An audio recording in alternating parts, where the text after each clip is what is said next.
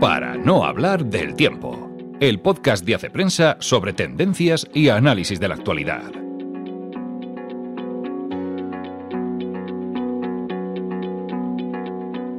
Hola amigos, una semana más nos encontramos en el podcast de Hace Prensa.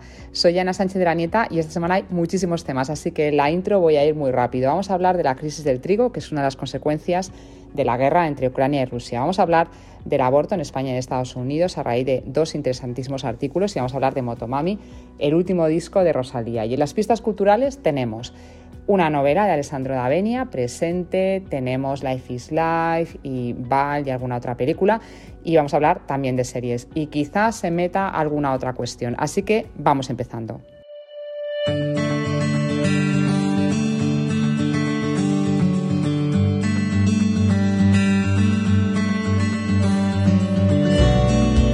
Luis Luque ha publicado esta semana un artículo con el título Seguridad Alimentaria, bombas sobre la cesta del pan. Y la verdad es que tengo que reconocer que a mí este artículo me ha ayudado mucho a entender porque en algunas de las reuniones de redacción que tenemos por las mañanas en Hace Prensa se hablaba muchísimo de la crisis del trigo y yo reconozco que no acababa de entender qué problema había con el trigo hasta que he leído este artículo en el que cuenta Luis Luque cómo Rusia y Ucrania producen en conjunto el 28% del trigo que se exporta a nivel mundial. Y claro, es un porcentaje que está paralizado, en un caso por las sanciones internacionales y en el otro por las bombas. Al final, esta paralización que produce además una incertidumbre no solamente afecta a estos dos países, sino que hay otros países que son exportadores de trigo o incluso de otras materias primas que al ver la situación que produce el conflicto entre Ucrania y Rusia, pues se paralizan también, como si dijéramos, sus exportaciones y de hecho han empezado a parar y a restringir las ventas al exterior de productos como la carne, el maíz o el aceite. Es algo que ya pasó en el 2008 la crisis económica. Esta situación además se explica en el artículo, afecta sobre todo a los países más pobres y al mismo tiempo abre posibilidades a otros países. Es el caso de Argentina y Brasil que están viendo, estudiando y en algunos casos ya han puesto en marcha el producir más eh, trigo. En cualquier caso, el artículo habla de algunas posibles soluciones para que eso, para no repetir la hambruna que provocó en los países más pobres la crisis económica del 2008. Dentro de esas posibles soluciones está desde utilizar cereales que se usan como biocombustibles, volver a utilizarlos para el consumo, un gran porcentaje, o utilizar algunas tierras de barbecho en, Europa para el cultivo, aunque eso tiene también sus consecuencias desde el punto de vista del clima. Pero bueno, en cualquier caso, Luis Luque lo explica, ya digo, muchísimo mejor que, yo que lo estoy resumiendo bastante, da algunos datos, nos da algunos enlaces bastante oportunos para entender la situación y en cualquier caso es un artículo muy interesante para descubrir las nefastas consecuencias que tiene una guerra.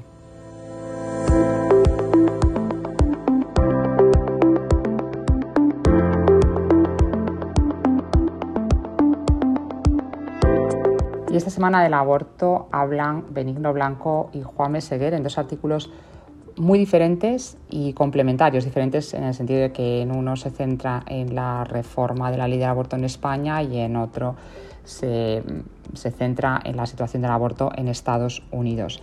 Benigno Blanco escribe un artículo que titula La reforma del aborto en España encubre el intervencionismo ideológico en materia de sexualidad. Es un titular que resume perfectamente su artículo. Benigno Blanco analiza en profundidad el texto legal que se está planteando en la nueva ley del aborto en España y llega a la conclusión de que no es demasiado nuevo lo que se plantea. La ley del aborto no es que se vaya a abortar más o menos. Es verdad que se ha hablado del tema de la información a los padres por parte de, los, mm, de, los las menores de 16 17 años, que se habla de la supresión de ese plazo de tres días de reflexión o de la obligatoriedad de mm, aportar información sobre ayudas a la maternidad. Es verdad que en eso cambia, pero sobre todo cambia en el marco ideológico en el que se establece la ley y cómo se habla del aborto y se habla ya pues como un derecho internacional universal que en ninguna en norma de derecho internacional está planteado así el, aborto. Es lo que llama Benigno Blanco leyes integrales, que no cambian tanto como si dijéramos el contenido de la ley, pero sí el marco ideológico y nos llevan a una sociedad cada vez más abortista y que cada vez plantea menos alternativas al aborto, que es un poco de lo que se trata, facilitar que las personas que quieran seguir adelante con sus embarazos pues, pues sigan adelante. Y Juan Meseguer, en ese sentido, también habla, en este caso aborda el, tema de toda esa polémica que hay ahora mismo sobre la caída o no de, la sentencia Roe versus Wade, que es la que ha marcado la ley del aborto desde hace mm, eh, pues casi, eh, casi 50 años. ¿Y qué es lo que explica Juan Meseguer en su artículo? Es un artículo muy interesante porque dice que la atención mediática que ha suscitado esta posible revocación ya ha tenido un efecto positivo y es que ya son muchos los que están diciendo que hay que replantearse la raquítica política familiar de Estados Unidos, que su nivel de protección está muy por debajo de lo que ofrecen la mayoría de los países europeos. Y a mí me pareció muy interesante el artículo de Juan Meseguer porque señala cómo, así como eso en España ¿no? hay un debate como ideológico, dice, y lo que es una realidad, yo creo que todos lo vivimos de primera mano en cuanto tenemos, pues nos encontramos con este drama del aborto, y es que una cosa son eh, los principios ideológicos y otras son los motivos concretos que conducen a cada aborto y ahí hay muchos grises y no todo es tan ideológico. Y además aquí acude Juan Meseguer al testimonio de una ginecóloga que lleva 12 años practicando abortos, una ginecóloga americana, y que habla eso, como en su consulta pues no se habla tanto de temas ideológicos, sino que se habla de cuestiones humanas. Y por eso es muy importante la protección que se da a las familias y la protección que se da a las mujeres. Y muchas veces la manera de hacer descender eh, los índices de aborto, que pienso que ahí estamos de acuerdo todos, que es muy importante que cada vez haya menos abortos, pues pasan por hacer unas políticas familiares generosas y que realmente solucionen la vida de tantas mujeres que se encuentran en una situación desesperada. Ya digo, a mí me ha enriquecido muchísimo leer esos dos artículos, uno escrito más desde la clave ideológica y otro escrito desde la clave, diríamos, humana y social, que es una vertiente muy importante de este problema. Chica, ¿qué dices? Saoco, papi, saoco. Saoco, papi, saoco. Chica, ¿qué dices? Saoco, papi, saoco. Saoco, papi, saoco. Y después de hablar de la guerra y del aborto vamos a desengrasar un poco y vamos a hablar de música, porque esta semana he publicado un análisis de Motomami, que es el último disco de Rosalía, un disco que ha lanzado después de tres años encerrada prácticamente en Estados Unidos produciendo un disco que la verdad es que es bastante complicado cuando uno lo analiza. Y tengo que reconocer que yo no soy muy de Rosalía, es decir, El Mal Querer me pareció un disco muy original, pero en el que entré poco. Y lo mismo me pasó al principio con Motomami. Escuché Saoko, escuché por supuesto La Fama, que fue el primer sencillo que lanzó, pero le di una oportunidad, escuché el disco entero, pensé, aquí hay algo, desde luego musicalmente hay muchísimo, y ahí en el artículo os remito al análisis que hace Jaime Altozano con la propia Rosalía pero además de musicalmente a mí me interesaba qué había en las letras, qué había en los temas de Motomami.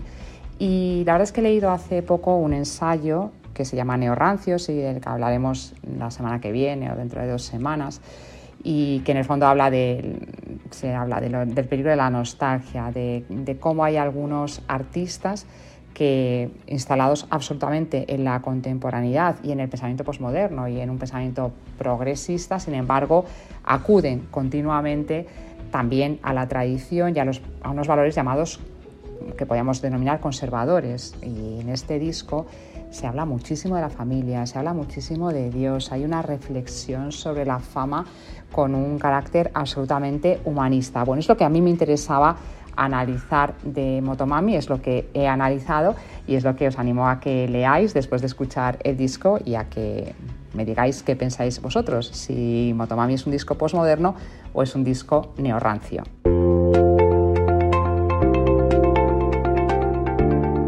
Un archivo es un tesoro.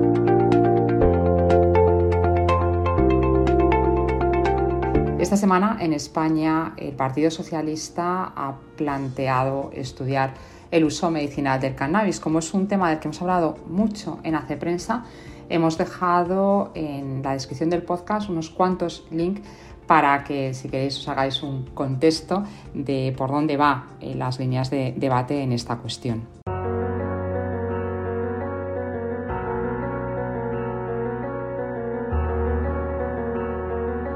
Pistas culturales para el fin de semana.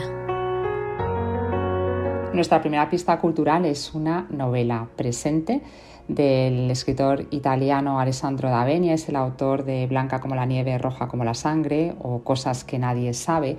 Es un escritor y también profesor de instituto y sus novelas muchas veces abordan esas cuestiones pedagógicas y sus protagonistas muchas veces son profesores y estudiantes. En este caso, también el protagonista es un profesor ciego que propone un revolucionario método pedagógico para conseguir que sus alumnos, que son todos unos alumnos bastante problemáticos, consigan aprender y no solamente aprender conocimientos teóricos, matemáticas o lecturas, sino conocer y aprender de la vida.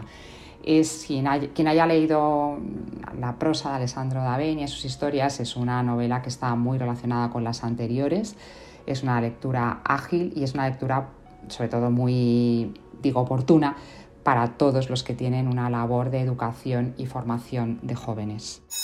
Último día de clase. En 1985, para cualquier chico de 15 años era la felicidad plena. Pero mi vida no era tan fácil.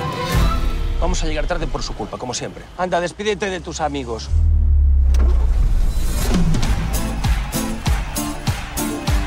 Mira, que ya estamos en Galicia. Se estrena por fin este viernes Life is Life, La Gran Aventura, que es una película que pudimos ver el año pasado en el Festival de Málaga. Es una película del gallego Dani de la Torre con guion de Álvaro Espinosa, que es el autor de Pulseras Rojas y que cuenta la historia de un verano en Galicia en los años 80. Es una película que conecta directamente con otros títulos como, como Héroes o Cuenta conmigo, cine juvenil, pero que nos gusta a todos y sobre todo los que generacionalmente conectamos con esos veranos de los 80 en los que se hacían botellones con botellines de Coca-Cola.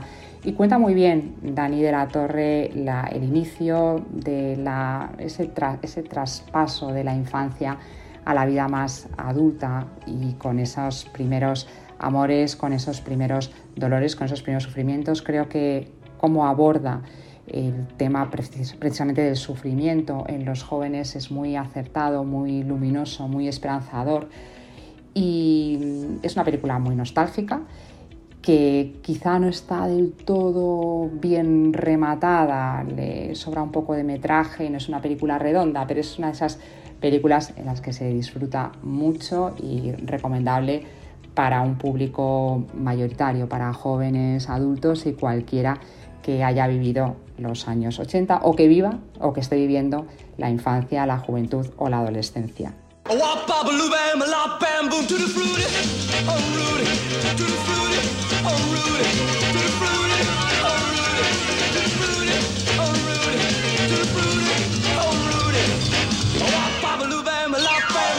Estrenos en plataformas, Claudio Sánchez nos recomienda esta semana Val, que es un documental sobre Val Kilmer. Es un documental del que está, llevamos unos, unas semanas oyendo hablar. había tenido muchísimas nominaciones en premios y en festivales en Estados Unidos y la verdad es que es un documental súper interesante con muchísimo metraje propio, imágenes del propio Val Kilmer y que hace una reflexión sobre lo que significa ser una estrella en Hollywood, también ese deseo de hacer un cine de autor y sin embargo triunfar con películas de acción. Es uno de esos reportajes que entra tanto en la carrera profesional de Val Kilmer como en la faceta personal y que ya digo, es un producto, la verdad, bastante notable. Parece que cada día es más probable que todos acabemos volando en pedazos. Es cierto que no te preguntas cómo habría podido ser tu vida de haber tomado una decisión diferente. Si quieres saber qué está pasando ahí abajo, hallarás el principio de una respuesta muy larga. ¿De qué va esto exactamente?